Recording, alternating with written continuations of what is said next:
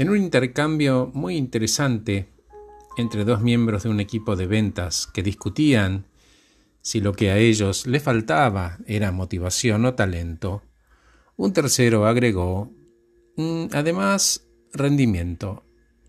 Y un cuarto dijo, mi estado de ánimo. No importaba que estaban discutiendo, lo que importaba era que lo hacían. Y estaban ellos solos saliendo de la bulia y la apatía de los no resultados. Todos sabemos muy bien que el PowerPoint y el Excel lo resiste todo. Entonces, cualquier cosa que los desafiara a bucear en sus interiores por respuestas me alejaba más y más de la arenga. Esto de vamos muchachos, que ustedes pueden. No. Y me alejé del grupo, aunque era virtual, y el que al final dijo estado de ánimo agregó, si estoy con bajón, si estoy mal de ánimo, no rindo por mucho talento que tenga. Así que gente, cuando estoy motivado, mi talento es mi espada. y uno le dijo, ¿y qué talento tenés vos? Se estaba perdiendo un poco el hilo, pero elegí dejarlos. Y el de la espada respondió, tengo habilidades de vendedor, Pensó un rato y dijo, preparación, porque me entrené, conozco bien mi producto, estoy entendiendo a través de esta capacitación qué preguntas tengo que hacer para saber qué necesita el cliente. Sí, todo bien, em, pero ahora que no podés salir a la calle, le retrucan y todo se hizo más difícil, ¿cómo haces? Buena la pregunta, pensé. Y el otro agregó, si mi estado de ánimo está bien, si estoy motivado, créeme que aparecen los recursos y sigo insistiendo, distinto pero insistiendo, no rogando que me compre o regalando la mercadería. Cuando las cosas son fáciles, todos venden. Fíjate quién vende de este grupo hoy y pregúntale qué hace.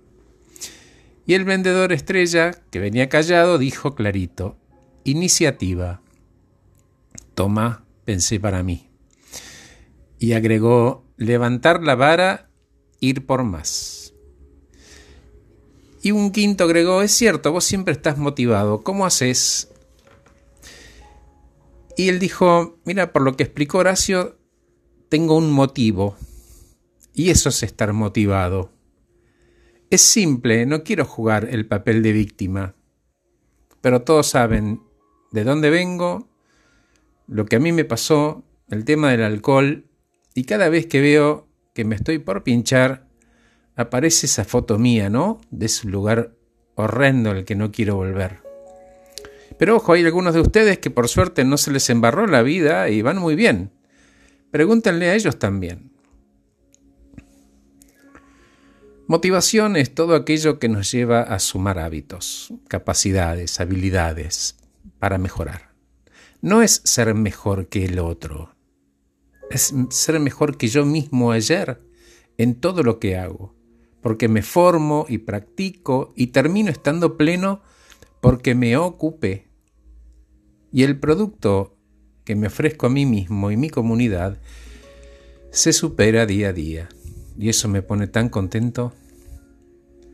No se trata de mejor que otras personas, siempre es mejor que uno ayer y que antes de ayer. Esa llama viva, que está presente en mayor o menor medida en cada uno, es lo que nos empuja a conocer y reconocer los potenciales, las fortalezas y fortalecerlas cada vez más para conseguir todo aquello que queremos. Fortalecer las fortalezas, de eso se trata.